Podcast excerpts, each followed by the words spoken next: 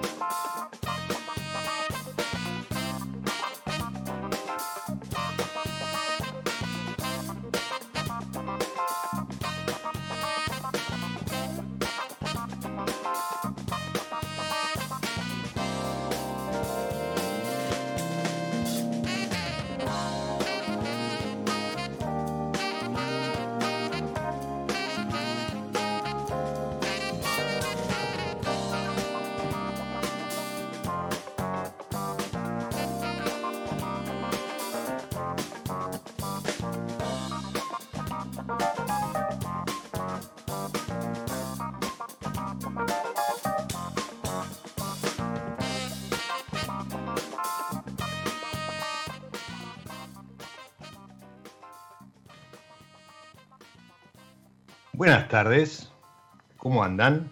Bienvenidos a esta pausa que propone mi lado B, episodio a episodio, semana tras semana, este recreo para los sentidos, hoy necesario en una Buenos Aires convulsionada y demás.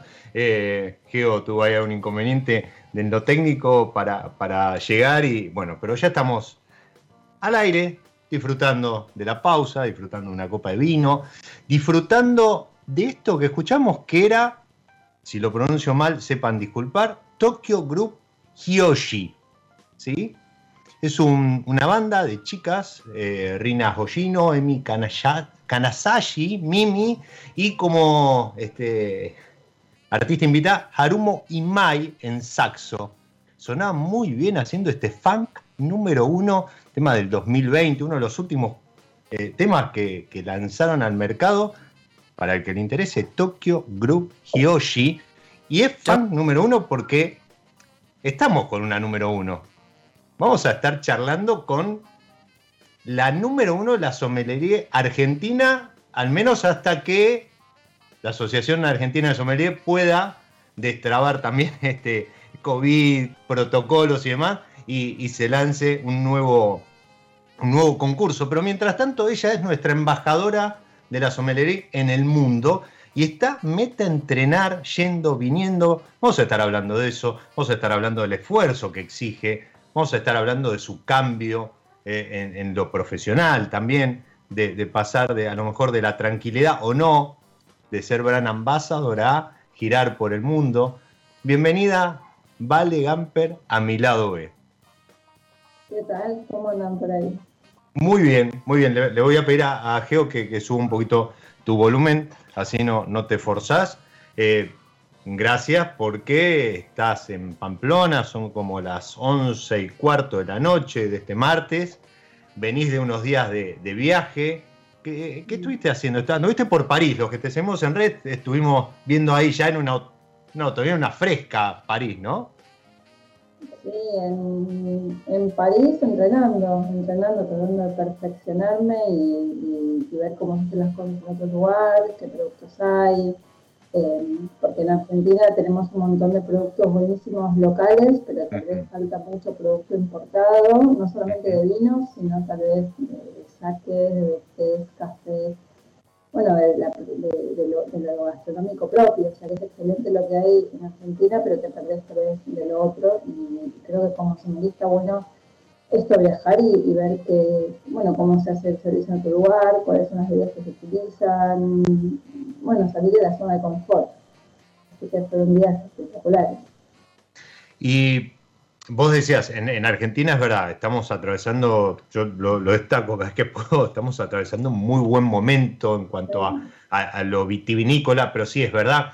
Eh, está despegando el café, ¿no? El café, el té, se está empezando a, mover y, se está generando el chocolate también, está empezando a, verse chocolate de autor, de especialidad, eh, eh, varietal, terroir, ¿no? Se empiezan a manejar esos términos en, otro, en otros este, alimentos más allá del vino. Y quesos también, quesos, hay productores de quesos, en la zona que es alucinante.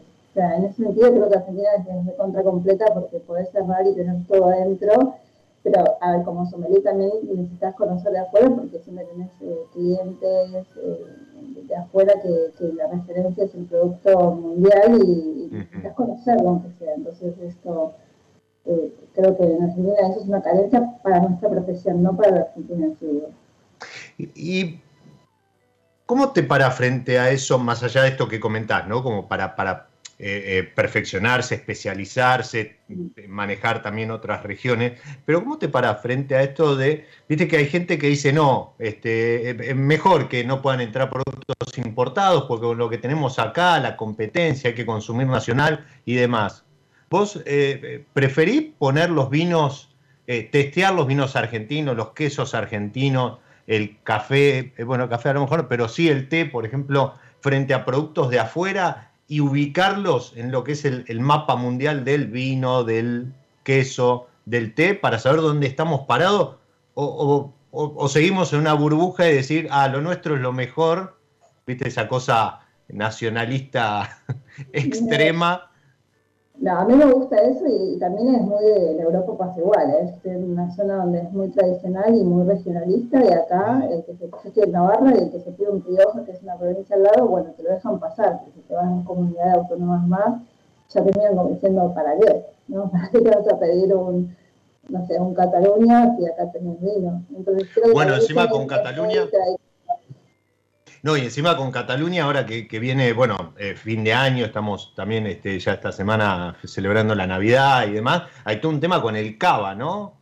Que, como que eh, boicotean año tras año el cava porque el resto del año Cataluña como que dice que no es de España, entonces el resto de España dice, bueno, entonces yo para la fiesta no te consumo cava. Ah, eso no lo escuché, no lo escuché. Ha, pasado, no sé si 2021, 2020, con, con esta nueva normalidad, pero ha habido esas campañas, nada, me parecen muy por la galería y que no, no suman. Al menos yo, eh, acá en Argentina, yo siempre digo, ¿no? Que cuando, cuando vos pones un vino argentino y lo comparás con el resto del mundo, volvés a valorar aún más el vino argentino. Es como que todavía incluso tomás más conciencia de lo bien que estamos a nivel mundial. Sí, no, pero es que realmente Argentina está pasando por un momento alucinante. Y yo no me canso de decir que yo recuerdo cuando yo estaba embarazada, ¿Mm? después de que, de que, tuve a mi nena, estuve mucho tiempo de lactancia, entonces como por tres años no, tomaba alcohol. Pero ni ¿Mm? siquiera probaba porque hasta no me sentaba bien, no me, no me daba ganas. Me acuerdo que cuando volví a empezar a catar, para mí fue como volver a aprender todo, porque los estilos habían cambiado, se había marcado más la acidez, empezaban a venir cosas mucho más jugosas, y fueron tres años nada más. O sea, no es que fue como una década o dos décadas donde me reencontré con el país. Habían sido tres años de que realmente yo no, me, no, me, aproximaba al alcohol porque seguía trabajando, ¿no? Pero no me no, cataba de la manera que cataba porque no, no, no, me daba y cuando volví me encontré con estos naranjos, las ideas marcadas, la, la, frescura, las nuevas modificaciones y que fue la verdad que un choque muy lindo estar adentro. O sea, no hace falta tampoco irse para encontrarse con esa con las cosas que están sucediendo y realmente creo que es un momento muy bueno y yo cada vez que puedo usar los vinos argentinos acá en España como para mostrar lo que está pasando a la gente queda bastante alucinada porque son estilos muy interesantes. Yo creo que el es un, es, realmente es un vino que es muy único que hay pocas variedades que tienen tanta intensidad aromática y sean tan características como, como el torrontés. Podemos pensar tal vez en, un muscat seco, podemos pensar en un Heurs, pero un mm. poco más. Y que es bastante exótico y eso habría que explotarlo más. Y, y, y, no sé, y los Malbec que tenemos también, las buenas argentinas, creo que realmente tiene, tiene un carácter increíble que no hay que, bueno, que, siempre que se pueda comunicar es genial. Bien, bien titulado para los que están ahí del otro lado. Yo presentaba el episodio de hoy como embajadora. Bueno, ahí la tienen, en esencia, ¿no? Es, eso como la, la, pinta a, Vale esto de estar hoy en Pamplona, circunstancialmente, y, viajando, recorriendo, eh, perfeccionándose, entrenando para. ¿Ya tenemos fecha para el americano? Sí, es en febrero, no, no, están bien definidos los días, pero bueno, son creo que es mitad de febrero de, del 2022 ahora, en Chile. En Chile, ok. En Chile, sí, ya, quedan dos meses nada más. Vamos, vamos, que, que, va a ir, va a ir todo muy, muy bien. Y vos ya pasaste igual por esto, ¿sí? Em, creo, ¿no? ¿Ya, ya es tu segundo americano? El americano sí, segundo. Mundial nunca tuve la oportunidad porque el mundial va solamente un candidato y bueno, depende de cómo postulé, es quién va. Pero bueno, el panamericano sería el segundo, así que veremos. Bien, y en el 2018 quedaste cuarta, o sea, eh, dejaste, te, dejaste la vara como alta. Sí, me da miedo. sos, viste, por ahí dicen que uno es su peor enemigo, bueno, creo que, pero bueno, no, va a ir, va a ir bien porque aparte estás entrenando mucho con todo esto de, postergar, es como que te va dando más tiempo. Hablamos fuera de cámara, que es verdad, cuando uno tiene un examen y te lo empiezan a mover, es como que decís, bueno, dale, que me lo quiero sacar de encima, no importa. Llega un momento que uno quiere, decía, vale, fuera de, aire, ella quiere volver a, su vida y, con, total, con total razón. Estuviste en, el podio de, Mejor Sommelier Argentina en el 2017 y en el 2012, eh, ¿sí? Y ahora 2019. Y, esto que comentabas de, mm, del vino argentino en sí, yo lo que te quería preguntar era, ¿qué cambios habías notado seguramente en vos, pero no solo en vos, en, lo, personal, en, tu carrera profesional, sino en los colegas que participaron en el 2012, 2017, 2019, y, cómo ves que evolucionó la profesión entre mm. esos años. Sí, el concurso fue cada vez más difícil. De hecho, un día le mandé un. Yo estaba estudiando para el del 2019 o para el 2018. Eh, los, los, los, exámenes una vez que se dan son libres, o sea, como que te los pasa la misma asociación para que tengas una, una vara, obviamente las preguntas nunca son iguales. Y le mandé una foto, me acuerdo, a, a, Matías, porque una de las preguntas de los primeros concursos, creo que fue el 2010 o el 2000, no me acuerdo, había sido, por ejemplo, cuál era el maridaje clásico y la respuesta era Porto, que es un vino dulce tinto, con eh, el Stilton. Que esas preguntas ya no pasan más, porque son, eran preguntas que, eran, eran difíciles para la época, pero la profesión evolucionó tanto, las personas, los sommeliers nos fuimos preparando tanto, estamos ganando terreno también, ¿no? Porque yo empecé en un momento donde la sommelier eh, yo trabajaba en el Four en ese momento y no había sommelier, no existía la figura, y me acuerdo, siempre lo cuento, patente sentarme con el gerente general una vez a comer, pero porque se me sentó él en la mesa, porque era típico ¿no? de, esta cultura corporativa, y le pregunté por qué no había sommelier, y el tipo me miraba como diciendo, no sé qué me están hablando. que no hay qué, qué, no, él era francés, no, no, él era francés y él sabía lo que era un sommelier, era piba de 23 años, me estoy planteando, ¿por qué no hay sommelier en ese hotel? Y era una locura. Pero hoy hay un equipo completo que está liderado por una mujer y creo que hay un montón de camareros que también están estudiando para su validez, por lo cual no es el mismo panorama. Entonces, eh, los concursos fueron, se fueron haciendo más complejos, mucho más complejos, mucho más abarcativos, porque ahora no solamente vino, sino saqué, café, queso, sal, eh, aceite de oliva, vinagres, achetos, y es una locura porque sí, en qué momento dejo de abrir ramas ¿no? a, nivel, a nivel conocimiento y, y además porque el país está más, preparado. en eso también está buenísimo porque cómo se estudia en Argentina la profesión no se estudia en todos los lados igual. Y ya eso es una buena base. Independientemente de lo que haga cada uno con eso, ya eso es una buena base. Ya cuando es una buena carrera donde te dejan tres años estudiando solamente de vinos, ya eso es muy bueno. Sí, porque te prepara después incorporar conocimiento estructurado de la misma manera, con por decir algo, denominaciones de origen, regiones, estilos y demás, traspolar lo que es el vino a eh, saqué, bueno, saqué es, esto un mundo más complejo, pero por decir algo, quesos o té o, café, sí, es, es, más fácil adquirir el conocimiento que hacerlo desde cero. Es, cierto eso. Y yo veo un punto de quiebre en Argentina en el 2016 con el Mundial.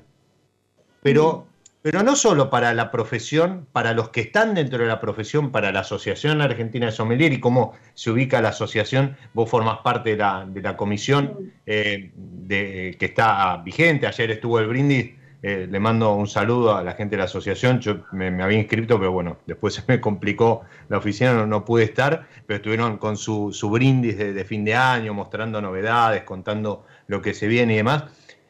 Pero no solo para eso, sino para el consumidor, porque de pronto empezó, se transmitían este, instancias por televisión, por YouTube, la gente lo veía en, la tapa de los diarios, ¿sí? no como un hecho puntual. Eh, claro, es como que, que, empezó a permear en la sociedad, pero desde otro lugar. No porque te recibe cuando vas a comer a un restaurante, ¿viste? O te muestra la botella y demás. No, no, porque empezó a ser diálogo común. Entonces hoy ya eh, forma parte de la realidad. Antes, para encontrar un sommelier, bueno, obviamente en un hotel, vos comentabas este caso, eh, digo, en un restaurante era a lo mejor más visible, pero hoy cualquier este, resto, cualquier bar tiene un sommelier que viene, te asesora, vino por copa y ese tipo de cosas. Sí, y también creo que habrá calado, o sea, obviamente en Argentina empieza del lado del restaurante, pero habrá calado tanto y habrá tenido tanta, tan, buen efecto tener un sommelier vendiendo vinos y, y conservándolos bien y haciendo dinero, porque al final tampoco seamos tan románticos. Un sommelier en un restaurante tiene que darse triste para que los clientes vuelvan, tienen que hacer dinero con esa cava, digamos. Es, tiene que ser una pieza muy rentable también. Entonces habrá calado tan bien que hoy no está solamente en el restaurante, sino que esa figura fue llevada hacia bodegas, hacia distribuidoras, yo misma trabajé en bodegas, yo misma trabajé en distribuidoras, en educación, yo trabajé en el mismo lugar también donde me formé en cada no clase, pero también en, en, en donde forman cocineros, porque la cocina y el vino no se pueden separar. Eh, bueno, tenés periodistas increíbles que también han hecho la carrera y se han dedicado a hacer periodismo de vinos o gastronómico. Entonces es una figura que habrá calado tanto en Argentina desde ese punto de vista y se habrá visto que es importante hablar con conocimiento, escribir con conocimiento, comunicar y que, está bueno que hoy no lo tenés solamente en el restaurante. No, exactamente. Bueno, de hecho, yo te, conocí cuando vos eh, estabas trabajando como gran ambasador de Viña Cobos, un, también una posición que hasta hace algunos años era el comercial, ¿no? Era el, que vendía, el que visitaba las vinotecas y demás. Hoy capacitan a, brigadas de, restaurante, capacitan, dan charlas en escuelas y demás, desde, la comunicación. Y, mencionaste algo acerca de maridaje. ¿Cómo, cómo fue esa, esa aparición televisiva en, en la serie Maridajes? ¿Cómo fue esa experiencia? yo me vi una vez. Ah, no, estuvo muy, muy divertido. Estuvo muy divertido. ¿Pero qué ibas a decir? ¿Te, ves y te criticas? ¿Sos dura con vos? Re. Soy re tímida, que no me gusta verme. De hecho, te vas a morir de risa. Y esto que entre nosotros dos también se escucha. No, lo mandé a mi marido a verla primero. No la pude ver yo primero. Y me decía, pero si estás diciendo, si la hiciste vos, ¿cómo no podés verla? Así que la, mandé a él, creo que lo mandé dos veces para que la vea. Y me dijo, bueno, no, tranquila, andate mirando. Ah, pulgar arriba podés verte. Pasó el primer filtro, el filtro familiar. Y... pero pará, tampoco te la pierdas, porque creo que la final del 2019 donde gané la vi un año después.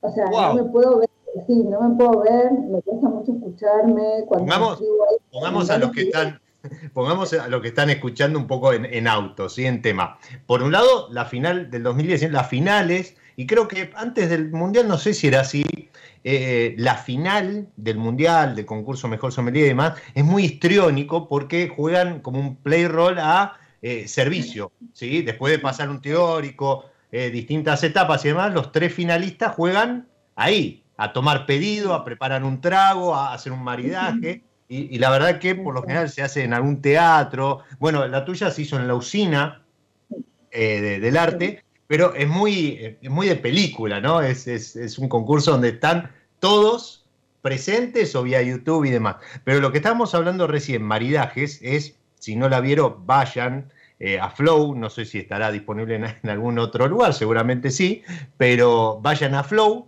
donde hay una serie, maridajes, se titula, ocho episodios, ocho sommeliers y ocho eh, cocineros, ocho chefs, visitan ocho bodegas, ocho proyectos.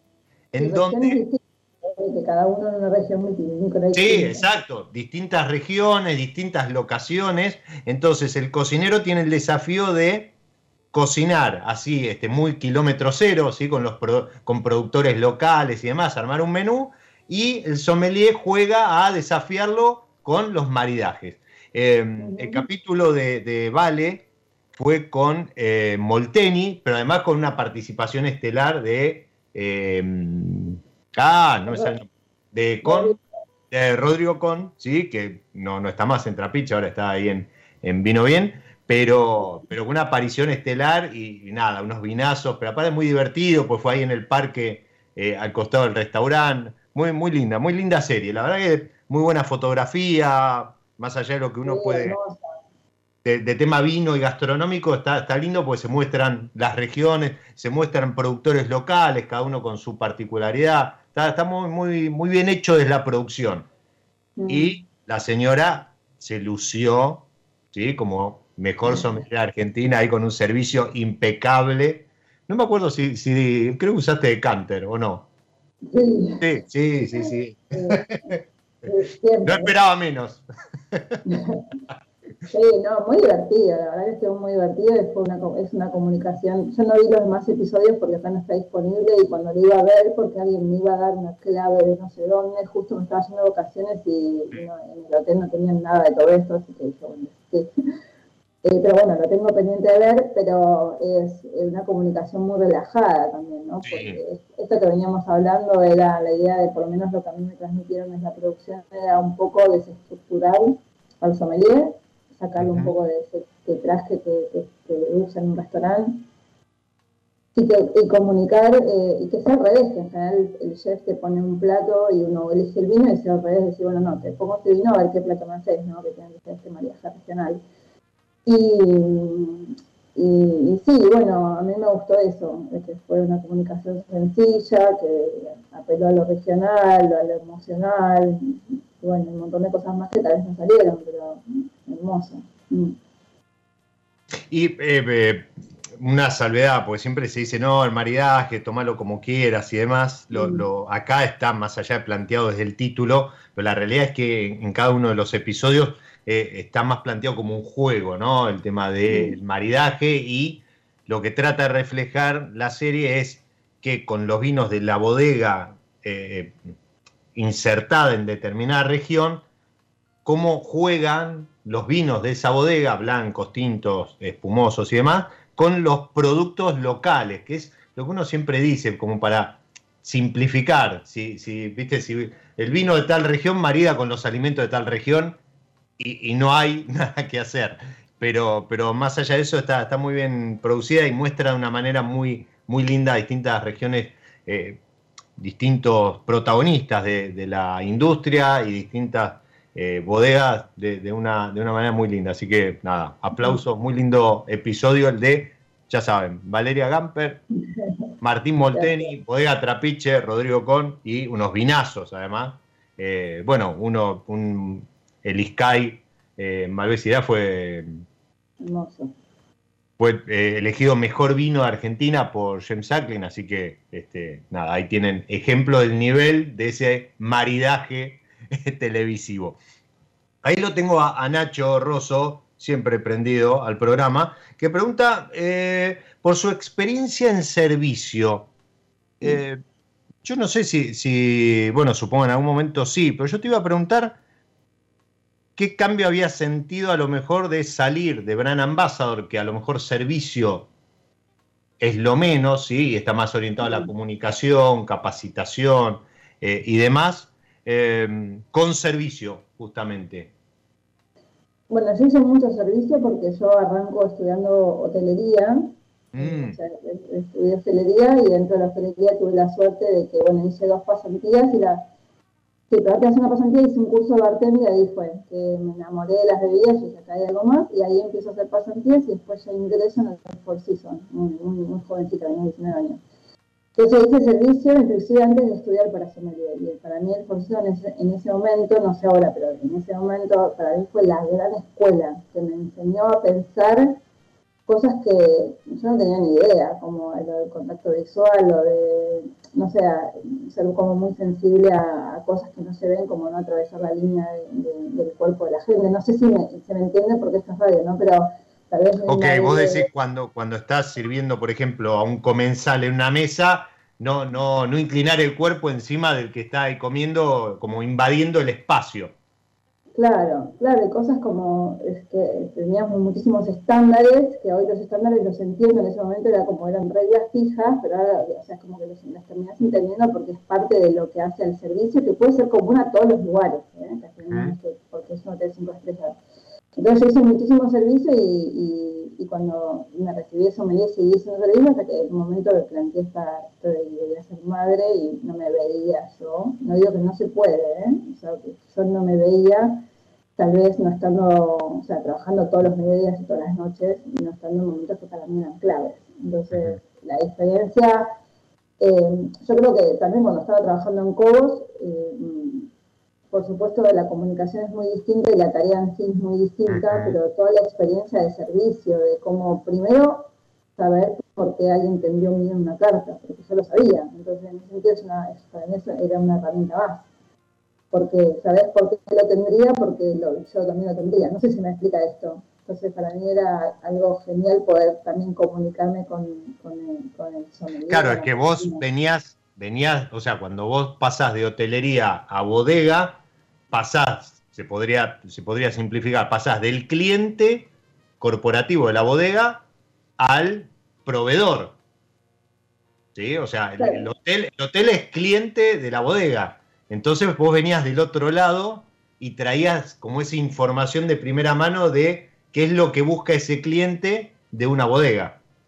Claro, y también, también yo lo vi porque yo también, trabajé en ventas y, a veces un, un vendedor tiene que 700 vino en carta y al final el, el sommelier no busca, o por lo menos a menos que hayan acuerdos muy grandes, en general no busca 700 vinos en una misma bodega en una carta porque empiezan a competir los vinos de esa misma bodega, es medio raro, entonces buscas como otras perlitas o cositas, entonces eso es, para mí era súper enriquecedor. Y la otra cosa es que, al final está buenísimo porque podés combinar, en esa posición podés combinar eh, las temperaturas de las degustaciones y podés hacer como mucha capacitación en la las temperaturas, el uso de una, copa, el, el combinar, todo está bueno porque como no te desvinculás completamente del servicio siempre está ahí, ¿no? La, parte de, consumidor y de, consumo. Viví la experiencia desde otro lugar. Mm, yo sigo con lo mismo, digo, lo que, lo que digo, a mí, lo que a mí hay cuatro cosas que son muy importantes en el mundo del vino. Una es una buena copa, digo, tanto como sommelier, como comunicador, lo que fuere, la, la temperatura, en eso soy, para mí con esas dos tenemos el 90% de los vinos. El ambiente, eh, o sea, tener un buen ambiente, y no digo ambiente cinco estrellas, no sé si me refiero, es como, si vos estás de mal humor, acabas de chocar el coche. Totalmente, eh, sí. Es que el vino no te vas a ver bueno, no importa que vino sea.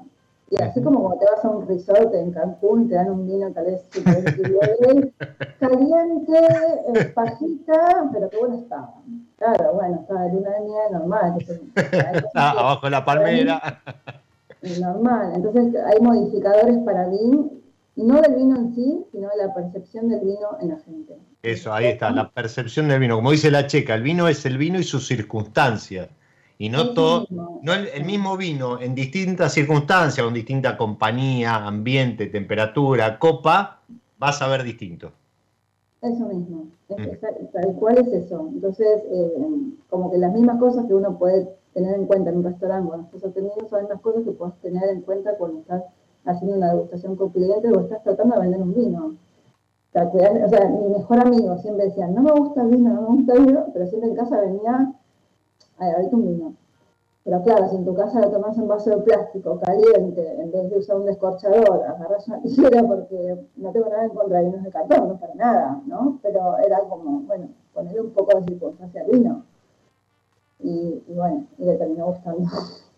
Pará, me faltó una, dijimos, la copa, la temperatura, el ambiente. El ambiente, sí. ¿Y? No, y para mí ideal sería la comida, pero no significa ah, que...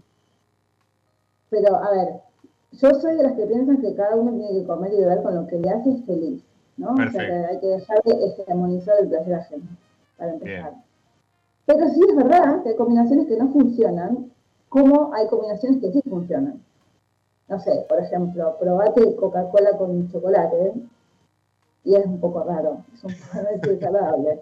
Pero son esas combinaciones que no estamos solamente hablando de vino con salmón, es como, son combinaciones que no funcionan, pero hay otras que son muy buenas. Después en medio hay un montón de cosas, ¿no? Entonces tal vez una buena comida, ¿sabes? Una buena copa, buena temperatura y buen ambiente, y el vino funciona. No te hablé del vino en ningún momento. No sé si me explico. No, no, queda perfectamente claro, es, es, esto que decíamos, ¿no? Y además uno también, ¿no? Este, eh, no solo las circunstancias, sino también uno, hay días, a ver, nos pasa con, el laburo, nos pasa con, nuestras relaciones, nos pasa, viste, hay días que uno se levanta mal y ese día, el vino que, el vino que te va a cambiar, ese día va a tener que, ser, va a tener que hacer un, esfuerzo doble. Otros días, vino, soda, vasito y, a otra cosa y lo disfrutas de otra manera, pero el día que te levantaste cruzado, totalmente. Y, y eso, vamos a hacer una pausa primero, pero anda pensando porque eso, además, llevado a el contexto de competencia. Porque quiero, seguramente hay algunos, algunos sommeliers, algunos estudiantes que escuchan mi lado B, a quienes les agradezco porque este año han llevado al, programa en Spotify a un nivel que yo jamás hubiese pensado. Pero me gustaría a lo mejor que que, charlemos eso, ¿no? ¿Cómo es prepararse para una competencia? Porque entiendo que tampoco es lo mismo que prepararse para un examen, ¿sí? Aunque tiene puntos en común, pero entiendo que te tenés que parar distinto. Pero ahora vamos a hacer una pausa, tomamos un poquito de aire y volvemos con, con ese planteo, porque tenemos a alguien, gente, en dos meses que van a pasar te lamento decir, vale, esto si querés no lo escuches, pero van a pasar, así como se fue este 2021, van a pasar volando y vas a estar ahí con toda la energía de un país bancándote, eh, pero está inmersa en esto, ¿sí? Estuvo, hace un rato lo decía, este, recién llegada de París, cuatro o cinco días a full catando ahí con, con el soporte a distancia de, la gente del CABE, seguramente, de, no sé si, estuviste con, Paz también. Este, o te cruzaste, pero bueno, está a full, está entrenando a full, solo quiere volver a disfrutar de su familia, su nena y del tiempo libre, ya falta poco, pero ahora vamos a, a indagar un poquito más sobre ese trabajo detrás de escena de los concursos que para el que se recibió es una muy buena manera de mantenerse actualizado. Pero a lo mejor hay gente que está estudiando y dice, ah, yo me quiero recibir para participar de mejor sommelier de la Argentina. Y vamos a desentrañar un poco eso. Pero antes, les decía, una pausa dentro de esta pausa y con ella el juego, esto que cada semana planteamos con, la gente de San Felicien, que ha venido acompañando en este 2021 de la mejor manera. Para hoy elegí el semillón Du, ¿sí? Eh, hay, hay, uva botritizada, es, es un vino, yo lo descorcharía para la mesa dulce de Navidad. ¿Por qué? Porque esas notas de almíbar y miel van perfectas con todo ese dulce, el pan dulce, los confites y demás. Así que ya saben, semillón do de San Felicien, almíbar y miel.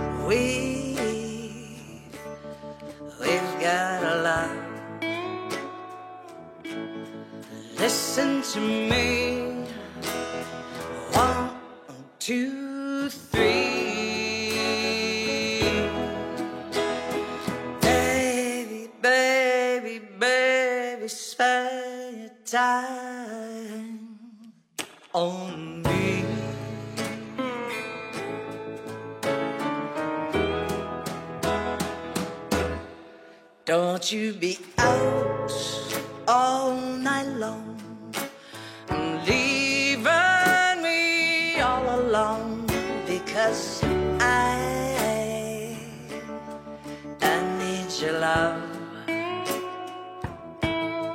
Don't you be spending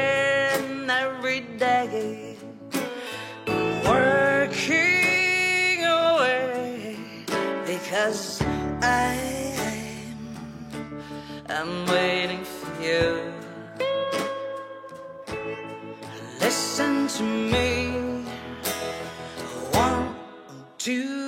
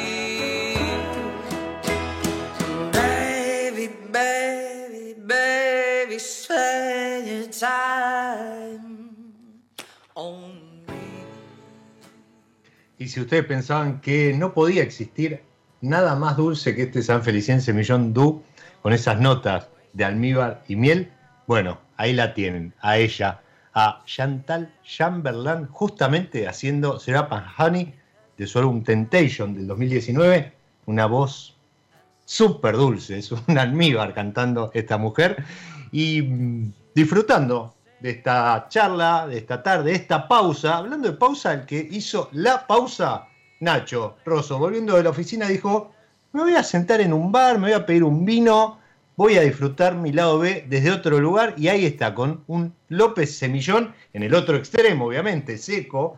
Eh, acá estamos con el San Felicien Dulce, pero está disfrutando de la charla con Vale Gamper, que está llegando ya a la, medianoche. Nuevamente le, le agradecemos el tiempo, la pausa también que se tomó familiar para charlar con nosotros y contarnos esto, ¿no?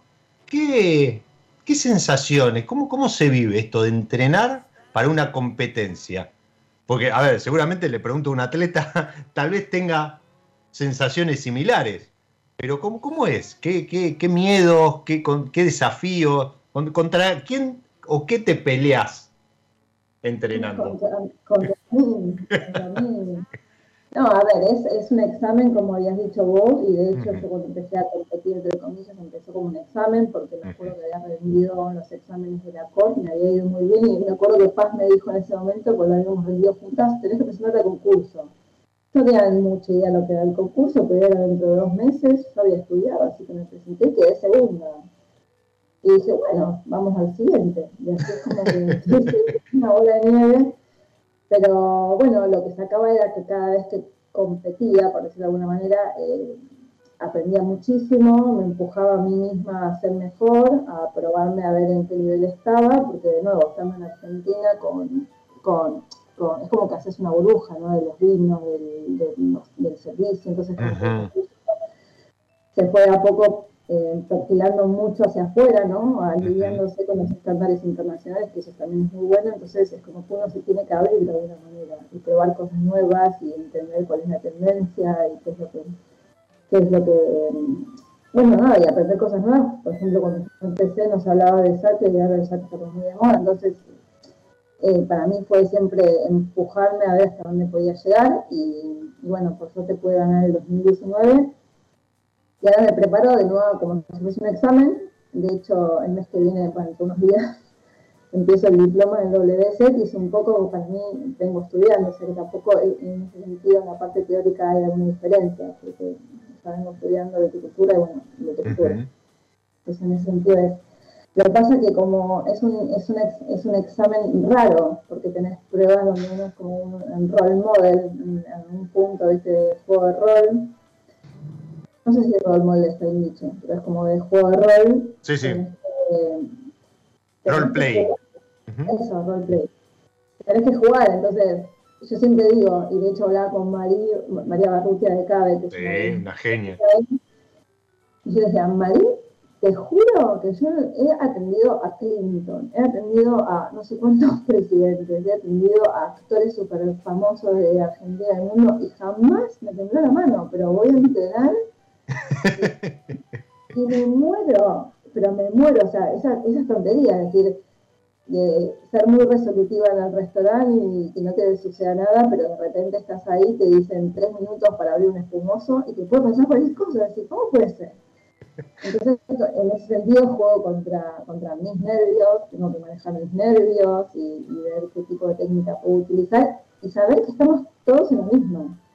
Yo estoy hablando con Raymond Thompson, que me, que- que Mm. no sé si que nada, no, no pudimos encontrarnos porque es, es por la pandemia y por la historia, pero como me dio una- unas palabras como muy motivadoras y, y me daba técnicas de cómo poner el fósforo cuando tengas un decantado por si me tiembla la mano. Y te das cuenta que es Raymond Thompson, que es el- uno de los mejores amigos del mundo, que habrá estado tan nervioso como yo en otro momento.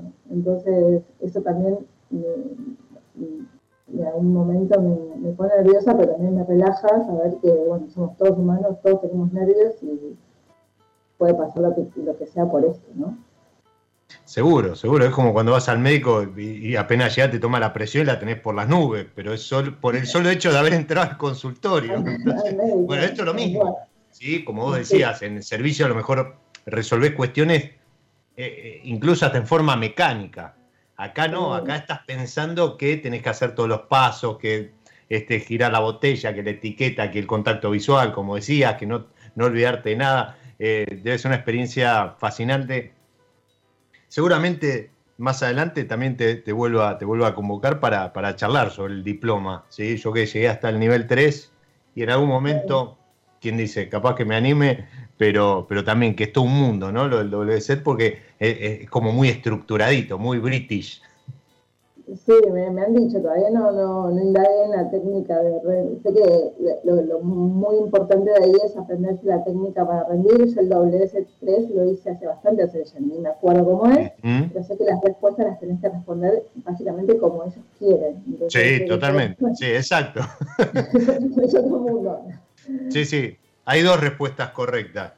La, de ellos y la que está mal. Totalmente. Eh, vos hace un rato hablabas de, tus inicios. Prime- primero, eh, ahora que vienen las fiestas y demás, ¿quién, ¿quién descorcha? ¿Quién elige los vinos para la comida, para la cena y demás? ¿O vos no? Ya no querés saber nada. No, sí, sí, sí, sí, normalmente yo, pero no es que yo elijo para toda la familia, sino que yo compro lo que a mí me gusta. De hecho, justo que estuve en Francia me compré un Arbois de Syrah, porque me gusta ese tipo de vinos. Ah, Es tranca. un.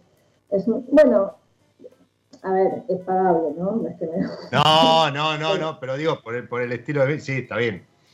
Me gusta, sí, me parece esa, esa oxidación con crianza biológica, con no sé qué, me encanta. Y justo también había estado en una feria y me compré un queso, que lo tengo ahí, no puedo abrir porque sé que lo abro y se inunda la casa de olor, pero como muy específico, pero eh, soy muy relajada igual. Es que, si, no me gusta vino no lo tomo, es que, ay, no, como, y poco más. No sé, tomo lo que hay, y si no, tomaré otra cosa y ya. Bien, bien, buenísimo. Mm. Volviendo a lo que te iba a preguntar, vos hablabas que habías empezado con 19 años, con 23, este, como que lo encaraste ahí al, gerente general y demás. Mm. Eh, en, una industria, tanto la de la hospitalidad como la del vino en sí, mm. que sabemos que históricamente ha tenido un perfil machista, ¿no? Eh, y, que a la mujer siempre es como que le cuesta, no el doble, a lo mejor como en otras ramas de, la industria o en, otro, en otras profesiones, sino tres, cuatro veces. Eh, ¿cómo, lo viviste vos en, persona? ¿Lo, sentiste alguna vez algún tipo de rechazo? ¿Sentiste que te, costaba todo mucho más por el hecho de ser mujer, más allá de lo preparada que estabas y, demás? No, ¿O tuviste, que salir, perdón, ¿O tuviste que salir segunda en el, en el mejor sommelier de la Argentina como para que te vieran de otra manera? No, a ver, la realidad es que el machismo existe, eso no vamos a negarlo, y existe en todas las ramas, en la comunicación, en todos. Eh, y por supuesto, la sommelería es parte de eso y, además se gesta donde en, servicio siempre habían sido hombres, por lo menos en los países más tradicionales, grandes, viejos. Pero también fue la realidad que Argentina es muy nueva la profesión. Y cuando arranca la profesión, la profesión la trae una mujer al país, que fue Marisa Clame, que funda la AS eh, perdón, la EAS. Y después esa mujer también salieron otras mujeres pioneras. Y después se fundó CABE, donde yo estudié, donde yo mi referente era María Barrutia y, Flavia, que son dos mujeres que son caños, porque Flavia está en el stage número 2 del Master of Wine. Trajeron el WC cuando nadie sabíamos lo que era el WC. Ambas son cocineras, María es especialista en té, sea, son mujeres que siguen preparándose, son como muy batalleras en eso. Entonces, yo me forjé mirando a ellas porque para mí era mi naturalidad. Y después también en la industria en Argentina tenemos grandes comunicadoras, tenemos grandes periodistas gastronómicas y también hay un montón, no sé, Mona Garossi, tenés un montón de, de, mujeres de la gastronomía que son muy referentes y que, no sé si es que yo me quise escudar ahí, pero para mí era la natural. Entonces, nunca me sentí que por ser mujer me haya costado más. Sí, a mí me costó mucho en un momento que la sommelier no existía. Entonces pasar tal vez de carrera mm. sommelier me costó porque no había sommelier. Estaba Aldo Graciani en el, creo, el bar Danzón, eh, sí. Torta por no sé dónde, y no había muchos más tampoco. Por suerte eso fue cambiando, fue cambiando muy rápido. Pero sí me acuerdo que me, costó hacer ese, ese quiebre porque, porque no se veía como algo necesario el sommelier en servicio y solamente algunos muy poquitos lugares tenían y, bueno, eso para mí fue lo más difícil. Por supuesto, en, servicio tuve eh, gente desubicada, por lo que llamar de esa manera, pero yo trato de no fijarme en eso y, fijarme, no sé, me acuerdo de una degustación que di antes de para España, donde eran un montón de hombres, había una sola mujer, que creo que fue ahí porque me mujer de alguien, pero eran un montón de hombres, un hombre de casi 85 años, me, me acuerdo que le había dado un vino naranjo, yo, me lo van a olvidar. Pero no, Esto está turbio, te dijo. no, sabes que con súper respeto me dicen, mira, a mí no me gusta, no sé, me gusta más el otro, pero qué lindo todo vos tan joven, mujer, que nos expliques esto. Como muy agradecido, ¿no? También muy abierto. Qué lindo, sí. Re. Y entonces siempre traté de, de, mirar eso y, por supuesto que hay diferencias, por supuesto que la, la brecha existe y, por supuesto que las condiciones no, no, son buenas muchas veces en gastronomía, eso no hay que negarlo, no te puedo decir que haya sufrido eh, horrores, porque no me pasó, no me pasó. Y, sí, lo poco que pudiste haber pasado por, por, algún mal momento y demás, preferiste no, no quedarte aferrado a eso, sino que tomaste como modelo. A ver, te estaba repasando mientras comentaba. perdón, perdón, perdón que te, te, diga, y que también, eh, no sé cómo decirlo, que no quede demasiado mal, pero hay gente que es limitada y no, no, más allá del machista no. Entonces, si alguien te puede haber hecho sentido mal o, o, lo que fuere, tal vez era porque esa persona es así, tal vez en todos los ámbitos de su vida. Ok. Sí, a ver, también la gastronomía, la gastronomía en su momento no existía el grado de profesionalización que existe hoy. Entiendo que viene por ahí a lo mejor el, el comentario, ¿no? Eh, que, que, a lo mejor quien, quien se manejaba de determinada manera tampoco tenía las herramientas para hacerlo de otro modo. Y la sociedad también cambió. Totalmente, cambió. totalmente. Pero además, si, si uno ve el, el recorrido de eh, el, el, título de mejor sommelier de la Argentina, mm. sacando a Martín Bruno, Todas mujeres. Todas mujeres. Todas eh, mujeres. Eh, Agus de Alba, Vale, eh, María Mendizábal, eh, bueno, ya después... Flavia, te... Suto, sí. Flavia, bueno, claro, exacto, ya, ya tenemos que ir más, más, atrás, pero, pero no, digo, es que en la industria hay muchas profesionales y, y, y como todo, ¿no? Hay, hay mejores, hay, hay otras a lo mejor no tan buenas y, y tienen visibilidad, pero sí es verdad que, como en todos los órdenes de la vida, está, la sociedad está cambiando, eh, hoy está mucho más abierto el tema, por lo menos se pone arriba de la mesa y, y la mujer está llegando a otras instancias, que eso está bueno, ¿no? Este, las enólogas tienen mucha más visibilidad, las ingenieras agrónomas, que que hasta hace poco no se hablaba del ingeniero ni de la ingeniera, ni no se hablaba del viñedo. Entonces, eso también viene cambiando con este, este, esta evolución, esta revolución del vino argentino. Sí, cocineras mujeres también, ¿no? Bueno, sí, sí. Este, bueno, ahora fue noticia Caro Lorenzo por, por Fierro este, vamos a ver, espero pronto tenerlos en el, en el programa para, para, charlar de esa experiencia y de su aventura. Eh, ¿Vos compartiste comilona con ellos? No. Sí, en ¿Eh? el año pasado. ¿Eh? Sí. Esa, ¿Fue esa? Sí. ¿Y qué tal sí, esa experiencia? Comilona, rápidamente, es un festival gastronómico que trata de mostrar en distintas locaciones año a año, ¿sí? Están, este año no se pudo hacer, pero año a año se van mostrando gastronomía argentina por cocineros argentinos y siempre va este, uno o dos sommeliers acompañando para justamente jugar a el maridaje. ¿Y cómo, cómo fue esa experiencia?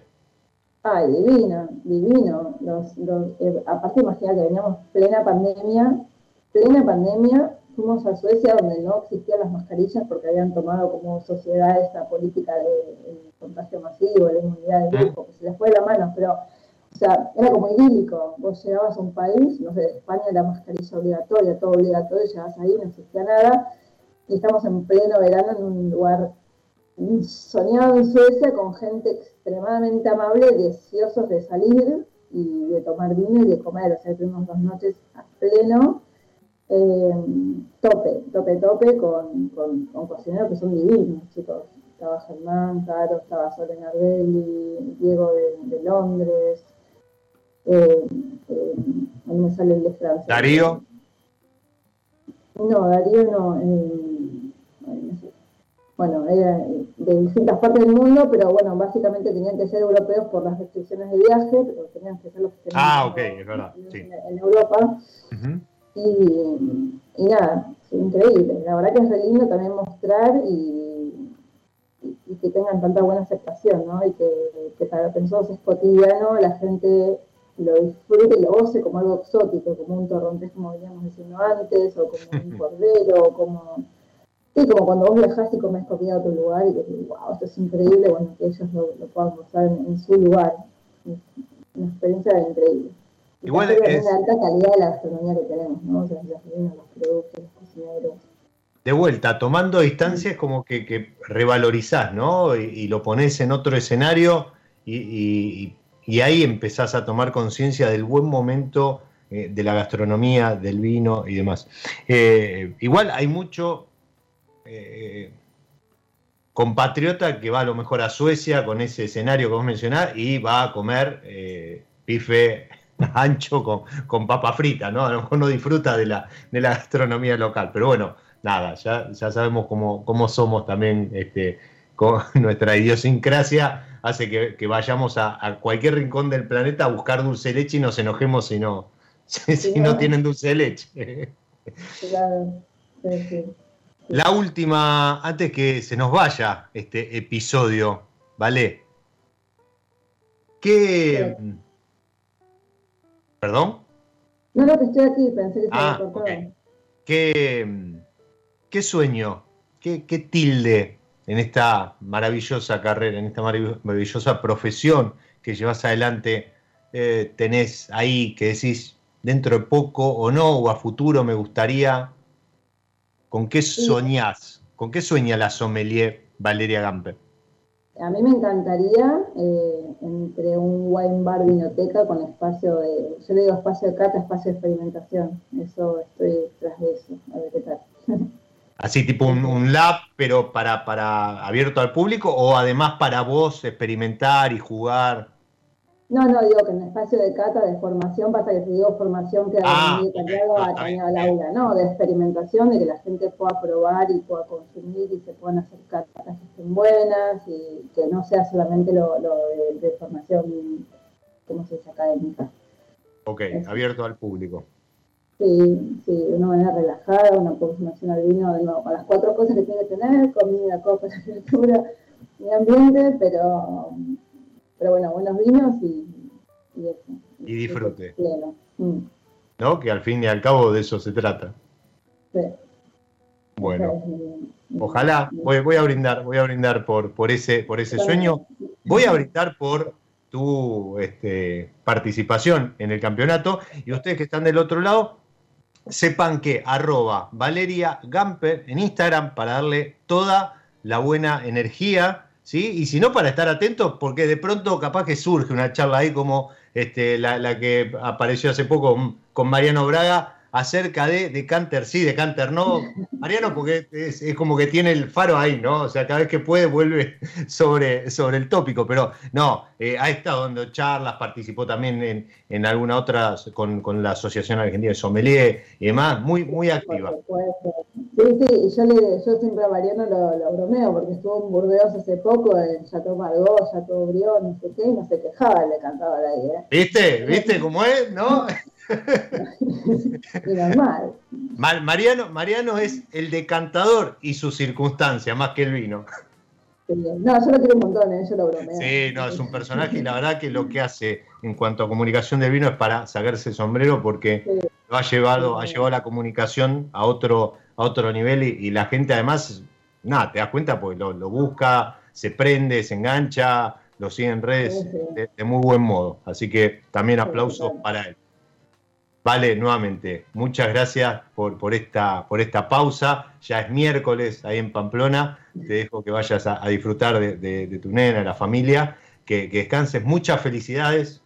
Y ojalá pronto nos veamos por acá o por allá, copa en mano, para seguir charlando del vino.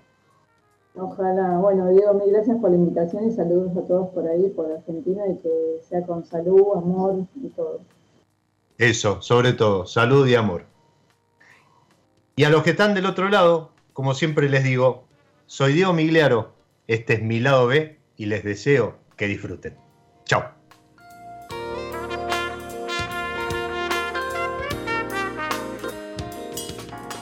Nos encontramos en cualquier momento en otro episodio de Mi lado B.